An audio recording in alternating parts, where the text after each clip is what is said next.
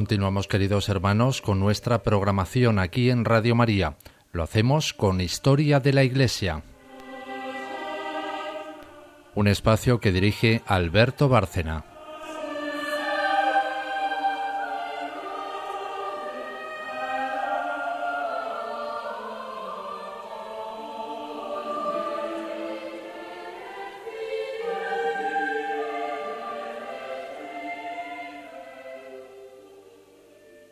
Noches, oyentes de Radio María. Eh, otro programa más de Historia de la Iglesia con el equipo que lo hace, el equipo habitual. Buenas noches, Rosario Gutiérrez. Buenas noches a todos. Buenas noches, María Ornedo.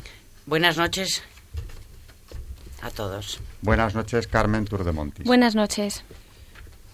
Pues eh, sin perder el hilo, seguimos con la reforma y tenemos reforma para rato porque es uno de los temas cruciales de la historia de la Iglesia, iniciándose la Edad Moderna, coincide con muchos elementos históricos, hemos salido ya de la crisis del siglo XIV y justamente con Carlos V, un reinado que es bisagra entre dos épocas y además capital, porque va a marcar la historia de la modernidad, de la, etapa de la historia moderna, pues viene la ruptura, más que reforma, la ruptura de Lutero, con todo lo que eso conlleva y con una división interna de Europa que va a ser de una gravedad extrema porque la debilita frente a enemigos externos y además la debilita en lo que es peor aún, en su interioridad se rompe esa unidad cristiana que había caracterizado al occidente europeo y a partir de ahí pues van surgiendo iglesias porque lo que trajo la reforma fue una desunión que no ha parado nunca y luego se ha multiplicado en muchas iglesias de las que luego salieron sectas que ya no se pueden considerar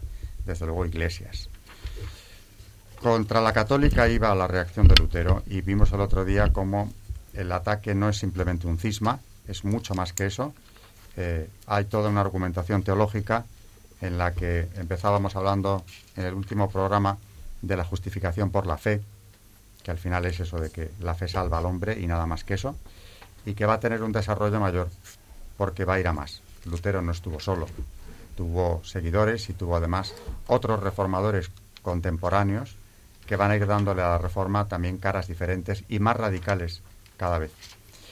Eh, hace poco, unos minutos, hablaba con Carmen Turdemontis precisamente de esto y veíamos cómo de Lutero el siguiente paso va a ser Calvino. Y Calvino ya no es que hable de, de justificación por la fe. Esa teoría de la consolación, esa teología de la consolación, él la convierte ya en algo tan desolador como la predestinación. Calvino, del que todavía no hemos hablado y, habrá que hacerlo, es eh, alguien que tiene en la Reforma un papel protagonista. Es un francés, Juan Calvino, de Noyon, que eh, hace una interpretación de la Reforma o del luteranismo muy radical. Como decía, pues eh, ya no habla solo de justificación por la fe, sino predestinación.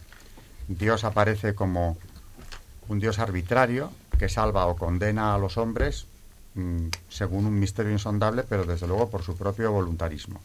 Ahí no tiene nada que hacer el hombre, absolutamente nada, porque estamos predestinados, con lo cual es un paso más y que lleva a un callejón sin salida al hombre. Ya no es cuestión ni siquiera de fe, es cuestión de esa arbitrariedad divina que nos llevará al cielo o al infierno según esa voluntad insondable de Dios.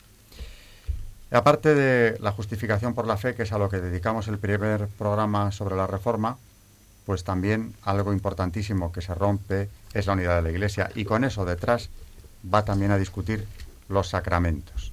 De ellos solo conserva dos, el bautismo y lo que se llama la cena en el mundo protestante, que es algo que también crea mucha confusión. En definitiva, lo que niega Lutero es la transubstanciación. Crea un concepto nuevo, consustanciación, complejo y, verdaderamente extraño del que tendríamos que hablar. Y el caso extremo, pues Swinglo, en la Suiza alemana, ya formula un paso más allá, formula una nueva teoría sobre la cuestión diciendo que la Eucaristía no es nada más que un símbolo, un símbolo del cuerpo de Cristo en el que no hay nada de Él, no hay ninguna presencia real. En definitiva, eh, con la reforma se va a cuestionar la Eucaristía y hoy, dada la importancia del tema, vamos a hablar de sacramentos, pero empezando por este, que es un pilar, desde luego, de nuestra religión y además, eh, el otro día lo dije, máximo regalo que Dios dejó precisamente en la última cena y que es nada menos que la presencia real de Cristo entre nosotros, como está presente en tantos miles de sagrarios a lo largo del mundo católico. De la Eucaristía quería yo hablar y por eso el último día ya lo anuncié. Eh, eh, Carmen, podríamos empezar porque tú me has comentado hace unos minutos precisamente algo del, asunto. Eh, ¿qué, querías decir? Sintetizando para el programa una visión general de lo que significa la ruptura luterana precisamente en este sentido. Bueno, el, el programa pasado hablamos de lo que al final acaba diciendo Lutero que, que es la Eucaristía. Al final lo que está haciendo es despojarla de todo su sentido. Primero porque para él es algo simbólico, de hecho lo llama la, la cena, y, y, es un pues es eh, un recuerdo de lo que fue la última cena de Jesús con sus apóstoles, sin que eso tenga ninguna ninguna consecuencia sobre ni nuestra vida ni sobre el propio pan que es el cuerpo de Cristo, la sangre. Entonces eh, escribe diversos temas, ni siquiera él mismo eh, tiene un eh, tiene una opinión clara sobre el tema desde el principio porque va cambiando. y al final, con lo que nos quedamos del final es con esa palabra que has dicho tú ahora, que es consubstanciación.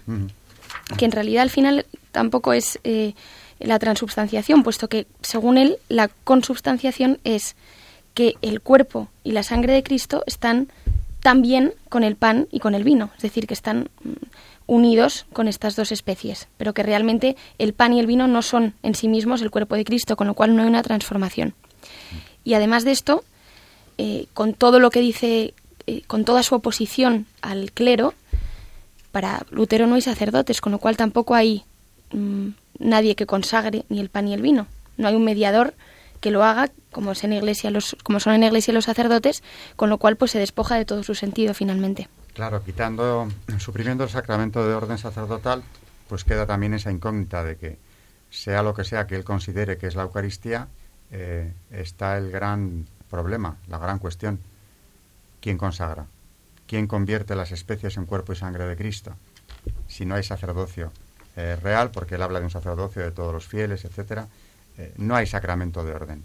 Luego, algo tan vital como eso para que la consagración realmente se convierta en lo que es, es decir, en ese cambio del pan y del vino en cuerpo, presencia real de Cristo, ¿quién podría llevarlo a efecto? Ese es otro punto oscuro que, como dice Carmen, queda también en la doctrina de Lutero, que lo que hace es que no aclara la cuestión. Charo, ¿querías decir algo de esto? No, la verdad que tenía preparadas unas citas que creo que vendrán mejor al hilo después cuando hablemos de la Eucaristía y de los sacramentos. María sí eh, me comentaba hace unos minutos que tenía varias cosas que comentar al respecto. Sí, sobre Lutero. Es en el sermón sobre el Nuevo Testamento, en el año 1520, donde comienza ya de una forma visceral el ataque de Lutero al carácter sacrificial de la misa. Ya en, este sermón, Lutero defiende eh, la misa como, como sacrificio, que entender la misa como sacrificio es el peor de los abusos y que el sacrificio no es otra cosa que el don que Dios hace a los hombres, no algo que el hombre da a Dios. Y sobre todo es en De Captivitate Babilónica, en el mismo año 1520, donde Lutero desarrolla a fondo su ataque a la Eucaristía como sacrificio.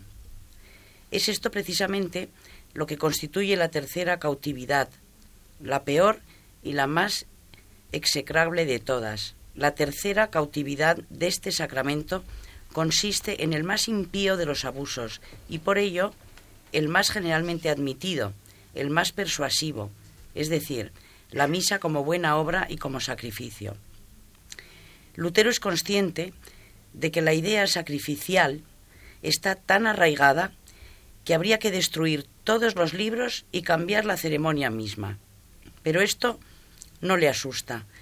Está también convencido de que hay que volver a la institución de Cristo, con lo que se comprueba que lo que Cristo instituyó fue un sacramento. Lo demás es añadidura y excretencia humana. Dice por ello, advierte, por tanto, que lo que llamamos misa es la promesa que Dios nos hace de la remisión de los pecados, pero es una promesa de tal magnitud que ha sido sellada con la muerte de su Hijo. Ahora bien, si se trata de una promesa, no se puede acceder a ella con obras, con fuerzas, con mérito de ninguna clase, sino con la fe sola. Donde media la palabra de Dios que promete, se hace necesaria la fe del hombre que acepta, para que quede claro que el comienzo de nuestra salvación es la fe. Una fe que está pendiente de la palabra de Dios que promete. Él nos previene sin necesidad de nuestra cooperación, en virtud de su misericordia, inmerecida por nuestra parte, y nos, nos ofrece la palabra de su promesa. Hay otra obra de Lutero también, que se llama De abroganda misa privata, del año 1521, en la que Lutero, consecuentemente con la idea de que la misa es sacramento y no sacrificio, no puede concebir la celebración de la Eucaristía sin comunión de los fieles. Sostiene en esta obra que no hay otro sacrificio que el de Cristo, del que participan por igual todos los cristianos, con un sacerdocio puramente interior. Cristo, único sacerdote y única víctima en la cruz, es la causa de que ya no tengamos más sacrificios visibles. La misa puede ser memoria del único sacrificio de Cristo, pero no otro sacrificio que derogue a aquel. No existe, por lo tanto, sacerdocio, sino ministerio.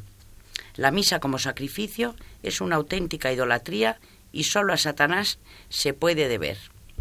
Además, Cristo instituyó la misa como banquete y no como sacrificio y vuelve Lutero a los mismos argumentos esgrimidos.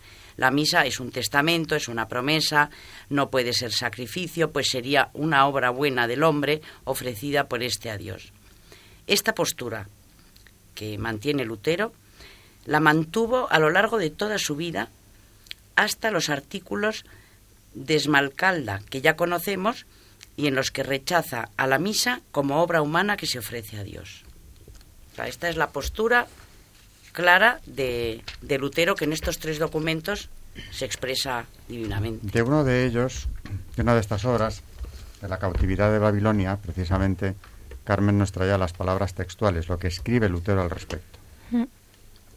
Bueno, para empezar, decir que, como ha dicho María, eh, la cautividad babilónica está escrito en latín, con lo cual estaba dirigida a un público más, más restringido y es, sin duda alguna, el más radical de los escritos de Lutero. De hecho, empieza así y cito textualmente. En primer lugar, niego que haya siete sacramentos. Por el momento deben conservarse solo tres, el bautismo, la penitencia y la Eucaristía, que han sido miserablemente falsificados por la curia romana, despojando a toda la Iglesia de su libertad. Con lo cual vemos aquí una declaración de intenciones, ¿no?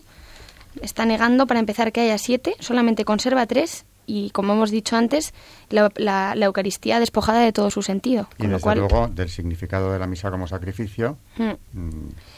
Sí, de hecho también habla de, la misa como sacrificio, como hemos dicho, para él es simbólica y, lo, único que, lo único que dice es que es un recuerdo de la cruz, eh, que es promesa del perdón y que evidentemente ha de ser un hecho individual, puesto que él no cree en ningún, en ningún sacerdote o en ningún... Sí, el mm, sacerdocio... Ministerial pues, Exacto. distingue lo que, lo que comentaba María precisamente ahora. En definitiva, no hay sacramento de orden. Efectivamente. Y dado el valor único del sacramento del perdón, la misa, como no lo garantiza, pues no puede ser considerado un sacramento. Así que... Luego... Pues ¿Podemos ahondar más? Sí.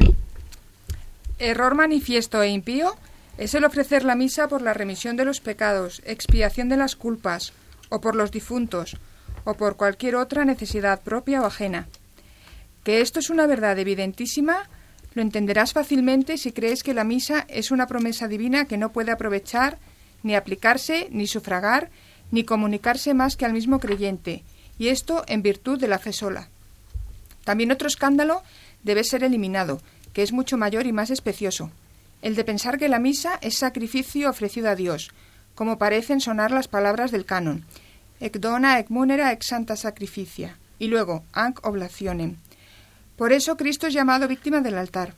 Concuerdan las palabras de los santos padres y tantos ejemplos y tan constante tradición del orbe entero. A tales errores, porque están hondamente arraigados, hay que oponer tenacísimamente las palabras y el ejemplo de Cristo. Pues si no mantenemos que la misa es la palabra, promesa o testamento de Cristo, como lo dicen claramente sus palabras, perdemos todo el Evangelio y toda nuestra consolación. No permitamos que contra esta doctrina prevalezca otra, aunque un ángel del cielo venga a enseñarlas. Y es que él en una ocasión declaró que su intención había sido atacar las dos columnas de la Iglesia, que eran la Eucaristía y el papado. Y luego insistió en otro punto diciendo que las dos columnas que sostenían el edificio del papado eran el monacato y la misa. Es que la evolución de Lutero, mm, más que una evolución, es una propia ruptura interior también, eh, porque en su vida hay como dos etapas claramente diferenciadas. Y además hay como un increscendo que va en toda su obra y partiendo de lo que fue al principio de lo que se habla siempre, ¿no? el ataque a las indulgencias, eh, acabamos negando verdades de fe de la importancia de las que estamos eh, tratando. Por lo tanto, el otro día lo que yo eh, decía y insisto hoy es que no eran cuestiones menores. Es decir, la ruptura y cuando se llega incluso a la guerra armada que parte Alemania, no era precisamente por una cuestión de matiz que se podía haber resuelto en una mesa de negociaciones, no era una cuestión que se pudiera resolver eh, sencillamente en la dieta, el acudió a dos, a tres incluso, a la de Worms últimamente.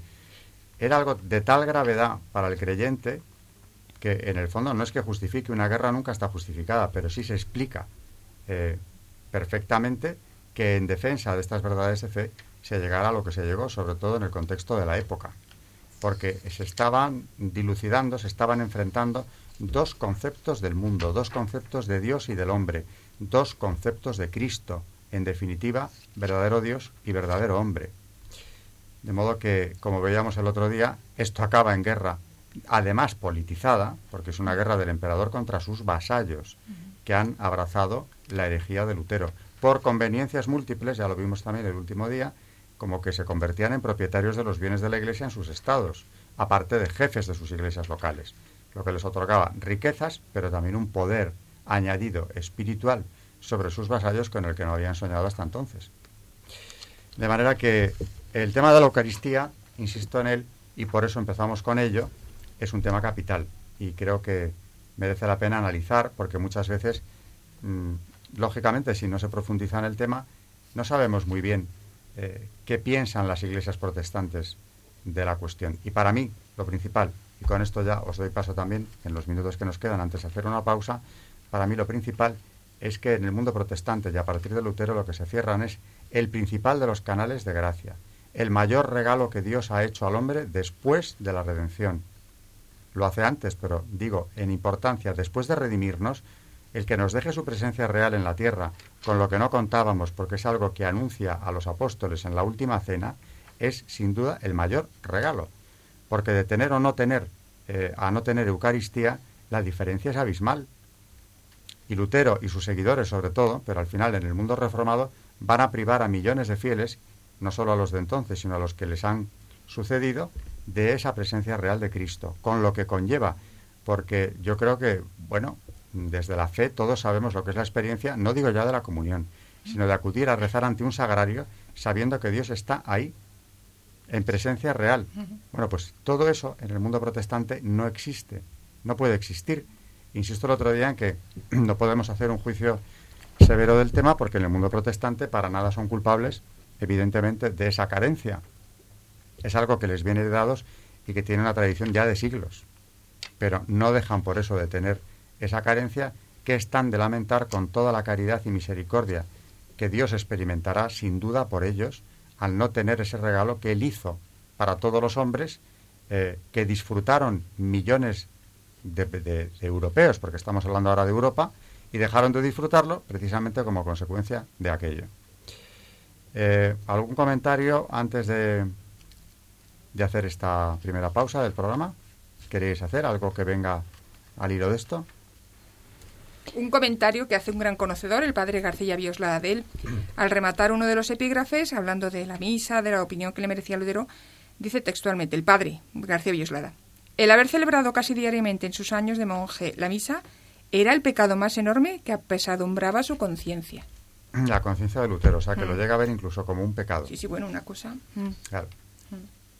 Eh, bueno, pues aquí, seguimos aquí en Radio María, vamos a hacer eh, una pausa y volvemos enseguida cuando ya Charo nos haya hablado de un santo que como siempre viene muy al caso porque tiene que ver con Carlos V y con la Reforma y con toda la época.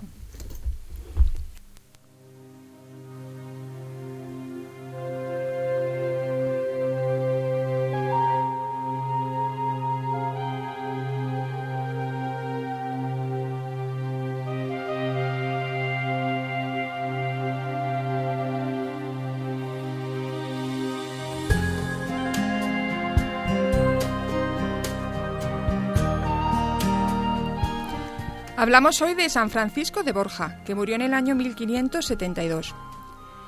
La familia Borja era una de las más nobles del reino de Aragón, pero su nombre no fue conocido fuera de España hasta el siglo XV, cuando Alfonso Borgia fue papa con el nombre de Calixto III desde 1455 hasta 1458.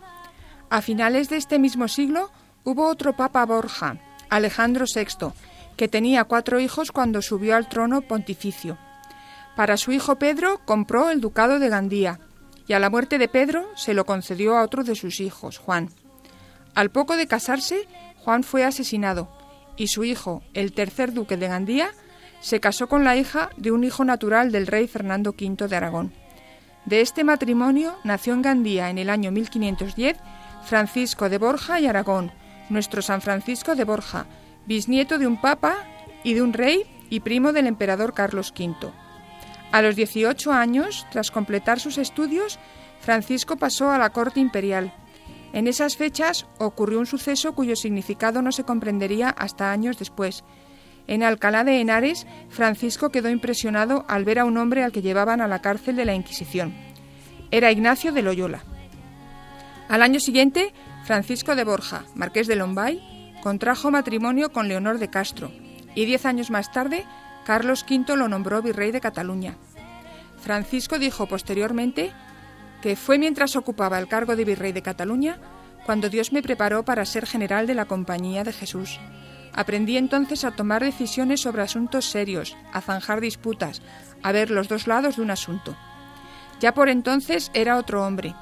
Veía con otros ojos y escuchaba con otros oídos, Hablaba con otra lengua, porque su corazón ya no era el mismo. Dedicaba todo el tiempo que podía a la oración, sin perjuicio de sus responsabilidades en el cargo y para con su familia. Se comentaba la frecuencia con la que acudía a los sacramentos, muchas veces para criticarla. Se creía que era una presunción en un laico recibir la comunión tan a menudo. En 1543, San Francisco accedió al ducado de Gandía al morir su padre. Se retiró a sus posesiones con su familia, tras negarse el rey Juan de Portugal, con cuya hija iba a casarse Felipe II, a nombrarlo jefe de la casa de este último. Este hecho supuso el final de la carrera pública de Francisco, que desde entonces se dedicó a asuntos más personales. Fortificó Gandía para hacer frente a los ataques de los moros y piratas de la Berbería. Construyó un convento para los dominicos en Lombay y arregló el hospital. El obispo de Cartagena escribió a un amigo durante mi reciente estancia en Gandía he encontrado en don Francisco a un duque ejemplar y un perfecto caballero cristiano, humilde, bueno de verdad, un hombre de Dios en el pleno sentido del término. Con qué esmero educa a sus hijos, con qué educación cuida a los que dependen de él, qué gozo siente en compañía de sacerdotes y religiosos. Esta vida feliz y tranquila en Gandía tuvo un final repentino con la muerte de doña Leonor en 1547 habían estado felizmente casados 17 años. Al caer enferma, Francisco tuvo que esforzarse seriamente para pedir en sus oraciones que no se cumpliera su propia voluntad, sino la de Dios. Tenían ocho hijos y el pequeño tenía ocho años cuando murió su madre. Al poco tiempo, el beato Pedro Fabro visitó Gandía. Se encaminaba a Roma, en donde debía comunicar a San Ignacio que Francisco de Borja solicitaba su admisión en la Compañía de Jesús. San Ignacio recibió esta petición con gozo, pero exhortó al duque a posponer su decisión hasta haber educado a sus hijos y haber terminado lo que había comenzado. Entretanto, le recomendó que estudiara teología en Gandía, en la universidad que había inaugurado, y que se doctorara. Además, era muy importante que evitara la difusión prematura de la noticia de su vocación tan sorprendente. Los oídos del mundo no están preparados para esta explosión. Francisco cumplió a rajatabla todas estas recomendaciones, pero le inquietaba el tener que asistir a las Cortes de Aragón. Escribió a San Ignacio y se le permitió hacer la profesión en privado. En tres años pudo ver establecidos a sus hijos y el 31 de agosto de 1550 San Francisco de Borja salió con destino a Roma. Tenía 40 años. Después de pasar cuatro meses en Roma, Francisco volvió a España y se retiró a Oñate, cerca de Loyola. Aquí recibió permiso del emperador para transmitir sus títulos y fincas a su hijo Carlos.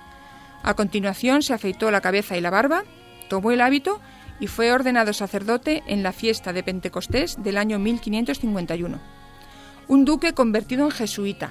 Fue la sensación del momento y cuando celebró su primera misa en público, para la que el Papa concedió indulgencia plenaria a todos los asistentes, tuvo que hacerse al aire libre, en Vergara. En Oñate sus superiores le pusieron a cocinar, traer agua y madera, encendió la chimenea y barrió la cocina. Y cuando servía la mesa, pedía perdón a los padres y hermanos por haberlo hecho con torpeza.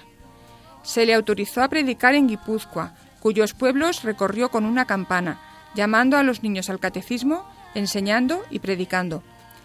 Pero dentro de la casa el superior trataba a Francisco con tanta severidad como le parecía que exigía su anterior posición social.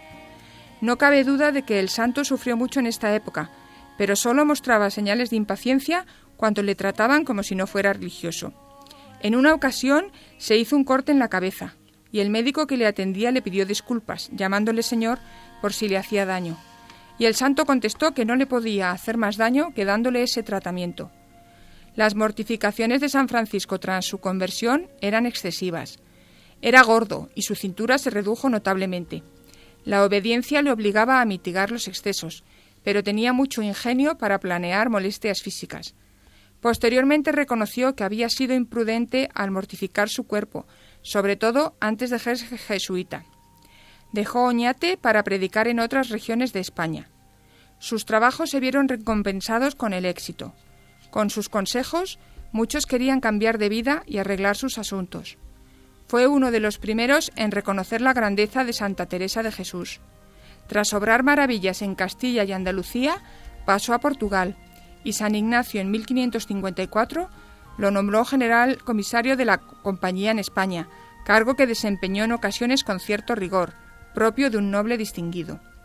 Dio a conocer su verdadero espíritu al afirmar que confiaba en que la compañía prosperara para gloria de Dios en tres cosas oración y sacramentos, la oposición al mundo y la perfecta obediencia. En las tres destacó San Francisco de Borja. En los años en que fue comisario general San Francisco de Borja fue prácticamente el fundador de la compañía en España, estableciendo en poco tiempo casas y colegios en varias localidades. Pero no descuidó la atención a los que había dejado en el mundo. Dulcificó los últimos momentos de la reina Juana, que había enloquecido 50 años atrás al morir su marido, Felipe. Al año siguiente, al poco de la muerte de San Ignacio, abdicó Carlos V y mandó a llamar a Francisco Ayuste. Carlos estaba algo predispuesto contra la compañía y le comentó a Francisco su asombro al haber preferido este último una orden tan nueva a las tradicionales. Francisco disipó los prejuicios del emperador y le contó que entre los motivos que le habían llevado a entrar a la compañía estaba el hecho de que allí la vida contemplativa y la activa se unían, y que además se veía libre de los peligros que el ascenso en los cargos del mundo puede llegar a suponer, Dijo también que si la compañía era una orden nueva, el fervor de sus miembros tendría que hacer olvidar las objeciones, y que de todas formas la edad no es garantía de bondad. San Francisco no era partidario de la Inquisición, ni la Inquisición de él. El rey Felipe II prestó oídos a las calumnias que se levantaban contra Francisco. Este siguió en Portugal hasta 1561, cuando el Papa Pío IV lo mandó llamar a Roma a petición del general de los jesuitas, el padre Laínez. San Francisco fue muy bien recibido en Roma. Entre los que asistían regularmente a sus sermones se encontraban el cardenal Carlos Borromeo y el cardenal Ghislieri, que luego sería San Pío V. Al morir el padre Laínez, San Francisco fue nombrado general de la compañía. Durante siete años extendió el trabajo de la compañía por todo el mundo, con un éxito tal que se le podría considerar el segundo fundador de la misma. El celo con que se dedicó la compañía a las misiones explica el gran número de almas ganadas para el Evangelio en numerosos países. Igual de activo fue en la dirección de los jesuitas que estaban en Europa, para que contribuyeran a la reforma de las costumbres. San Francisco se esforzó por fundar un noviciado en Roma y luego en las provincias. Quince años antes, a su llegada a Roma, había mostrado gran interés por fundar una universidad, para lo que proveyó fondos. Ahora se ocupó personalmente de los estudios y dirección de la misma. Se negó a dar su nombre a la institución, la Gregoriana, llamada así por Gregorio XIII. San Francisco construyó también la iglesia de San Andrés en el Quirinal, junto a la residencia adjunta, para albergar el noviciado. Empezó el Jesús y amplió y mejoró el colegio alemán que se proyectaba para enviar misioneros a las tierras del norte afectadas por el protestantismo. El Papa San Pío V confiaba grandemente en la compañía y admiraba a su general, por lo que este último gozaba de plena libertad para desarrollar sus proyectos. San Francisco procuró la extensión de la compañía al otro lado de los Alpes y estableció la provincia de Polonia. Hizo uso de su influencia en la corte francesa para allanar el camino a los jesuitas de Francia, donde pudo fundar colegios, y amplió el campo de acción con las misiones. Las de las Indias Orientales y el Extremo Oriente se reformaron y se crearon las de América. San Francisco publicó una nueva edición de las reglas de la compañía y redactó regulaciones y direcciones para aquellos miembros que tuvieran asignados trabajos especiales. En siete años consiguió resultados sorprendentes, si bien nunca se distrajo del fin último a los que dirigían estas obras. Según el padre Bergy, la compañía debe a San Francisco de Borja su forma característica y su verdadera perfección. San Ignacio había dibujado el edificio y había puesto los cimientos. El padre Laínez había levantado las paredes y San Francisco la había cubierto con el tejado y la había amueblado, acabando así la gran obra inspirada por Dios a San Ignacio de Loyola. Nuestro santo no dejó de dedicar atención a los asuntos externos a la compañía se vio en 1566, con ocasión de una peste que causó estragos en Roma. Recaudó limosnas para los pobres y encargó a los padres jesuitas que, de dos en dos, atendieran a los enfermos en toda la ciudad, aun poniendo en peligro sus vidas. En 1571, el Papa envió al cardenal Bonelli como embajador a España, Portugal y Francia, y San Francisco le acompañó. Aunque políticamente la embajada no fue precisamente un éxito, fue un triunfo personal para el jesuita. En todas partes se agolpaba la muchedumbre para ver al santo y para escuchar su predicación. Se olvidaban viejas rencillas y el rey Felipe lo recibió con el mismo entusiasmo que el pueblo. Pero tanto movimiento tenía extenuado al santo. Su salud no había sido muy buena últimamente. Las responsabilidades, enfermedades y su tendencia al retiro habían hecho mella en su salud. Ya en Ferrara, su primo, el duque Alfonso, lo mandó a Roma en una litera. Murió allí a los dos días de llegar. Por medio de su hermano Tomás, envió su bendición a todos sus hijos y nietos, por quienes rezó uno a uno según le recitaban sus nombres. En un gesto que hoy nos choca, cuando había perdido el habla, se hizo pasar al aposento a un pintor. El santo lo vio, hizo ver su disgusto con las manos y los ojos y giró la cabeza para que no hubiera nada que hacer. Murió la medianoche entre el 30 de septiembre y el 1 de octubre de 1572. Fue canonizado en 1671. Toda su vida comprendió lo difícil que resulta la humildad y por ello procuró humillarse siempre ante la divina presencia y ante sí mismo. Entre los honores que se le rindieron en Valladolid, el padre Bustamante, compañero suyo, alabó que fuera callado y más que modesto, y le preguntó por qué. Francisco contestó que todas las mañanas pensaba que merecía el infierno y que creía que todo el mundo tenía que recordárselo. Un día contó a los novicios que al meditar sobre las acciones de Cristo estuvo varios años poniéndose en espíritu a los pies de Judas, pero luego, al recordar que Jesús le había lavado los pies al traidor, no se consideraba siquiera digno de acercarse a él. Celebramos su festividad el 3 de octubre. Jerusalén, en toda Judea, en Samaria y hasta en los extremos de la tierra. Escucho tu llamada, oh Cristo. Jesús, que sople tu viento. Uno de los grandes santos de la compañía, un gran personaje de la historia de España. Eh, qué meditación que uno de los grandes personajes precisamente de la corte de Carlos V se convirtiera en jesuita, como contaba Charo ahora, que el impacto que aquello tuvo en Europa entera, porque pasaba a ser jesuita uno de los grandes, de los primeros grandes de Carlos V. El Renacimiento tiene sus eh, luces y sombras. Llegaba ya en algunos sitios a su fin, Italia ya apuntaba a otras maneras artísticas, pero todavía estábamos dentro de, del Renacimiento en España, desde luego.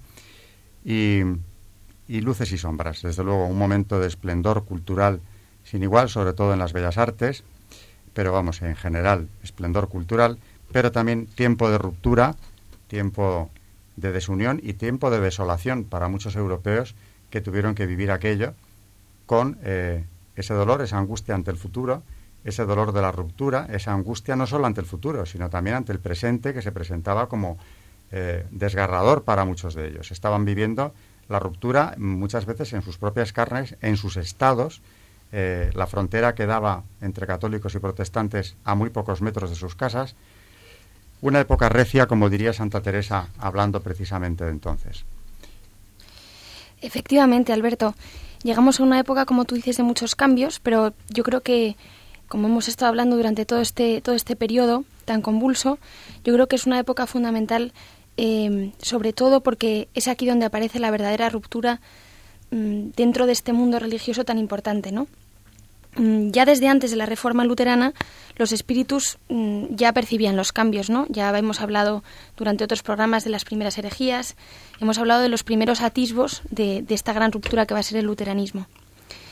Tenemos un testimonio, una, he citado una frase de Sebastián Brandt en 1494, hablando de Lutero. Bueno, lo interpretamos como, como si fuera Lutero, ¿no? Pero él ya decía, hemos de esperar numerosas tormentas y catástrofes porque ya no se sabe dónde está la verdad. El anticristo se ha sentado en la nave central de la Iglesia y ha enviado a su, a su mensajero a sembrar la mentira por todas partes. Una fe mutilada, una doctrina repleta de errores, está penetrando cada día más en los espíritus. Y efectivamente, ¿qué razón tenía Brandt por todas las consecuencias que esto va a traer? Porque si bien mm, es precisamente este, eh, esta, mm, este darse cuenta de que ya no hay una verdad absoluta, de que cada uno tiene su verdad, ¿no? Y realmente ese es el principal problema, porque si bien había habido guerras por diversos motivos, nunca habíamos llegado a este punto en el que la trascendencia del dominio de Dios sobre los hombres y las cosas ya no existía, puesto que cada uno tenía su, propio, su propia verdad y su propia interpretación de las cosas. Y esto realmente el que lo hace más grande es Lutero, porque es el primero que realmente hace, consigue hacer una, una ruptura enorme y consigue llevarse a más seguidores. Y va a ser a partir de aquí donde la ruptura va a ser más, más fuerte. Es el inicio del relativismo, efectivamente. También es el inicio de estas guerras de religión que van a empezar ahora, porque el Papa siempre había sido el árbitro, el árbitro entre los países, entre los estados, pero ¿qué va a pasar ahora? Que, que las luchas de religiosas que, se, que van a provocarse y que realmente van a provocarse a partir de Lutero, sobre todo, Mm, puesto que cada Estado elige ahora su propia religión, ya no hay una verdad absoluta, ya no hay un papa, evidentemente pues estas guerras van a ser cada vez más cruentas y cada uno va, cada país va a creer que, va a tener eh, un motivo mm, un motivo sobrenatural ¿no? Para, para, para, poder hacerlas. Con lo cual tenemos, yo creo que estas dos conclusiones que van a ser, primero, que esta verdad absoluta ya no existe, con lo cual mm, el relativismo yo creo que empieza realmente aquí, aunque ya había empezado con Ockham, pero realmente aquí mm, se asienta este relativismo, las empiezan las iglesias nacionales. De hecho, simplemente para poner un ejemplo de cómo eh, estos países hacen suyas estas iglesias, ¿no? Cómo cada príncipe o cada rey va adquiriendo mm, estos títulos, ¿no? Eh, tanto católicos como protestantes que demuestran que realmente ya no hay una unidad pues por ejemplo se llaman a sí mismos defensor fidei, rey cristianísimo, majestad apostólica, es decir, el Papa ya no es la cabeza de la Iglesia, sino que son los propios reyes o príncipes los que se convierten en cabezas de, estas nuevas iglesias. Con lo cual, estas monarquías y al elegir su propia confesión religiosa se colocan como árbitros ilimitados de todos los valores. Ya no es el Papa el que es el árbitro, sino ellos mismos, y personifican estos derechos, estas aspiraciones y sus propios intereses. Y no hemos tocado aún el tema de Inglaterra, que hablando de mm. jefatura de la Iglesia por parte del príncipe va a ser el ejemplo más, ha acabado. Efectivamente. Quisiera yo comentar que esta ruptura tan dolorosa, por supuesto para la Iglesia, pero históricamente no afectó solo a Europa, porque cuando se establezcan todos los que procedan de estos países en América del Norte, van a configurar una realidad que todavía perdura en los padres fundadores y todo aquello, lo que yo creo que tiene una trascendencia, por supuesto espiritual, pero histórica y humana grandísima. Y allí se ha llegado a excisiones múltiples. Bueno, porque eh, yo creo que también esta división fue germen de muchísimas divisiones, porque la división engendra división y lo hemos visto en este mundo. Es que existen mil no sé si llamar las denominaciones, confesiones, sectas, porque Sectas, sectas, de todo entra. ya son Es que sectas. es una multiplicación de pareceres individuales. Que claro, pues han traído desunión y desde luego desconcierto, porque Carmen también apuntaba en ese sentido, el desconcierto, la angustia ante una época en la que, como ella dice, o decía el autor que ha citado, ¿dónde está la verdad? O sea, el hombre empieza a pensar cuál es la verdad, porque la verdad hasta entonces estaba clara y se defendía. A partir de ahí entramos en lo que los papas últimos han denunciado como lo que ya tenemos ahora, dictadura del relativismo. Pero el origen, el primer paso se estaba dando entonces. Eh, sobre la Eucaristía, María también tenía un texto del Magisterio, una vez más. Magisterio y Concilio Vaticano II, que es lo, que tenemos más cerca. Dice el Vaticano II que la Eucaristía es el misterio central de nuestra fe. Este concilio ha enseñado que la Sagrada Eucaristía ocupa el primer puesto en la vida de la Iglesia y con ello la ha colocado en el corazón mismo de la fe y de la vida cristiana. Quiero decir que mm, la Eucaristía viene a ser el resumen de la vida y la fe cristiana. En ella se dan cita los misterios fundamentales de nuestra redención. El texto mm, del Vaticano II explícitamente dice así, Nuestro Salvador, en la última cena, la noche de su traición, instituyó el sacrificio eucarístico de su cuerpo y sangre para perpetuar así el sacrificio de la cruz a lo largo de los siglos hasta su vuelta, confiando de este modo a su amada esposa la Iglesia el memorial de su muerte y resurrección, sacramento de piedad, signo de unidad, vínculo de caridad, banquete pascual, en el cual se come a Cristo, el alma se llena de gracia y se nos da la prenda de la gloria futura. Es decir, en la Eucaristía se hace presente, bajo el velo de los signos, el sacrificio de Cristo en la cruz. Por la Sagrada Comunión comemos la carne y bebemos la sangre de Cristo, y así se fortalece la unidad de la Iglesia, y recibimos la carne que es anticipación de la vida eterna y medicina de inmortalidad. Por esto, la Eucaristía es el culmen de la vida cristiana y es el centro de toda la actividad de la Iglesia. Así dice el Vaticano II. Los otros sacramentos, así como todos los ministerios eclesiásticos y obras de apostolado, están íntimamente trabados con la Sagrada Eucaristía y a ella se ordenan. Y es que en la Eucaristía se contiene todo el bien espiritual de la Iglesia, a saber, Cristo mismo, nuestra paus- Pascua y pan vivo por su carne, que da la vida a los hombres, vivificada y vivificante por el Espíritu Santo. Así, son ellos invitados y conducidos a ofrecerse a sí mismos, sus trabajos y todas sus cosas en unión con Él mismo, por lo cual la Eucaristía aparece como la fuente y la culminación de toda la predicación evangélica. Cristo dando la vida por los hombres y dándonos la vida de la gracia en la Eucaristía. Eh, qué duda cabe que es el, el gran sacramento, el primero de los que hay que hablar, ¿no?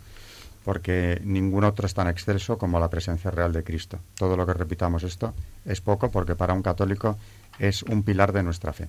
Y además es un regalo por el que tenemos que estar dando gracias el resto de nuestras vidas. Tener a Cristo ahí mismo. Yo esta mañana en la capilla pensaba, mirando el sagrario tan cerca de como lo tenemos, ¿verdad?, en nuestra capilla de económicas, pensar que ahí, y además totalmente indefenso, expuesto a los hombres, está Dios, pero Dios en presencia real ahí, en ese sagrario, como en tantísimos otros miles de sagrarios. Es un regalo tan gigantesco que a base de verlo cotidianamente no llegamos a valorar realmente lo que es tener a Dios presente con nosotros a, pocos metros y cuando comulgas dentro de ti. Eh, vamos a hacer una pausa aquí en Historia de la Iglesia, en Radio María. Eh, volvemos enseguida.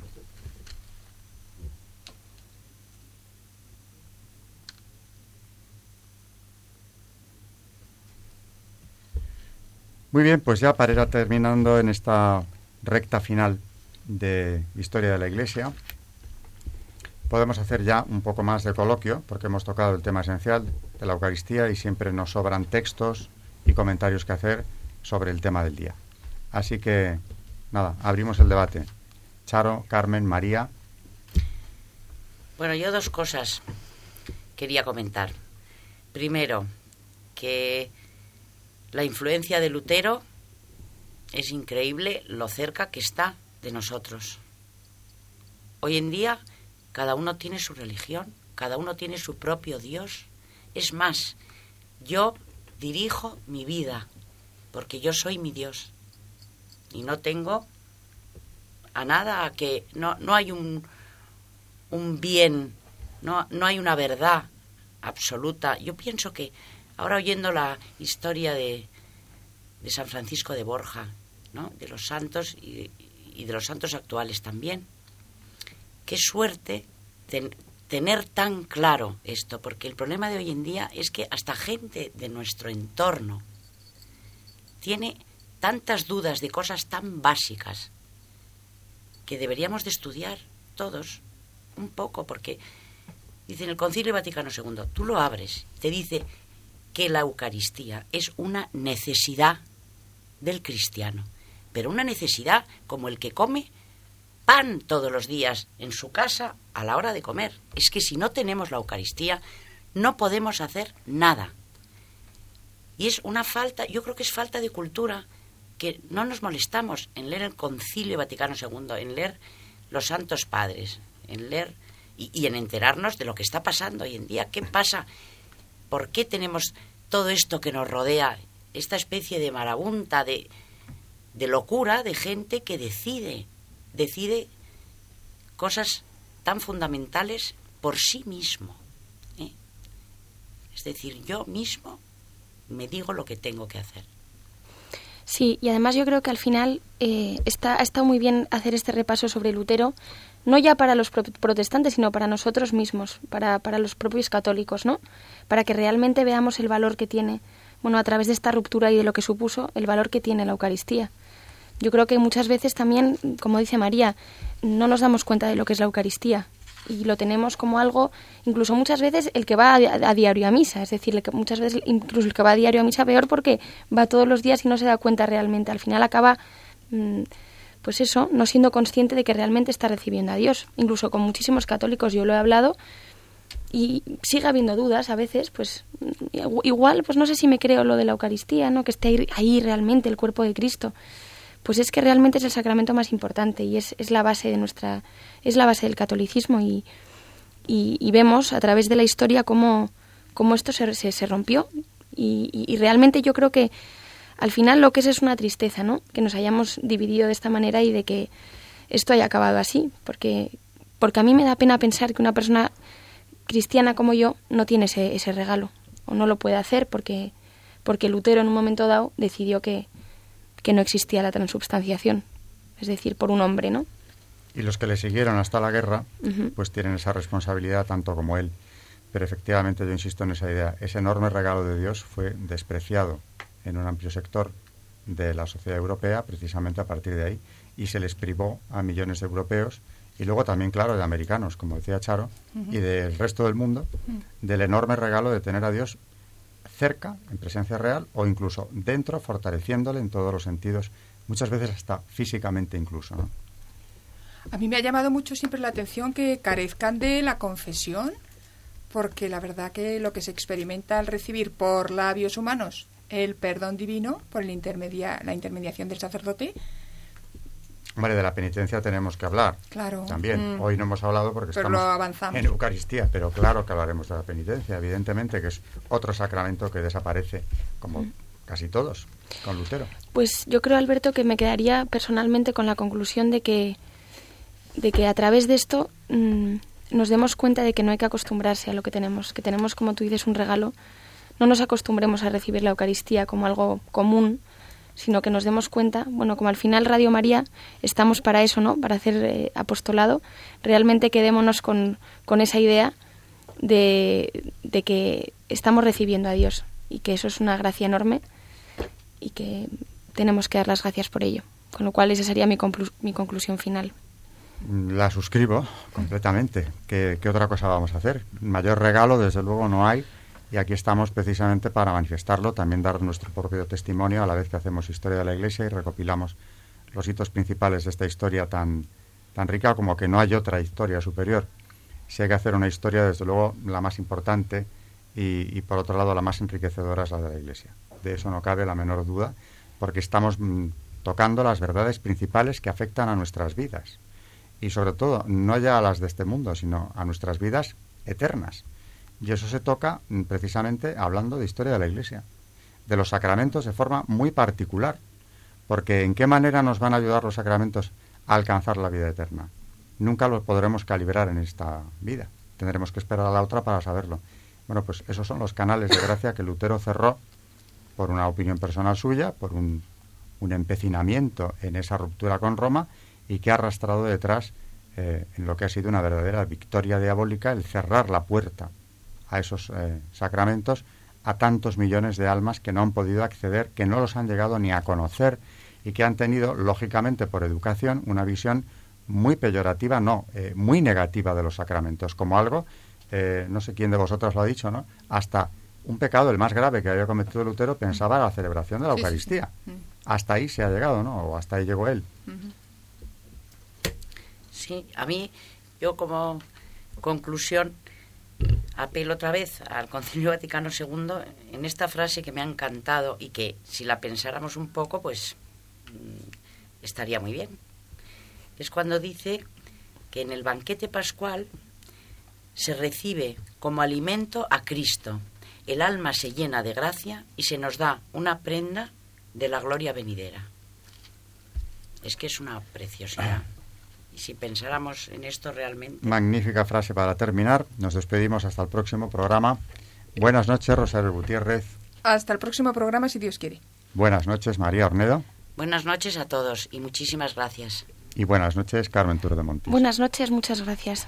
Muchas gracias a las tres y buenas noches a todos los oyentes de Radio María. Hasta el próximo programa.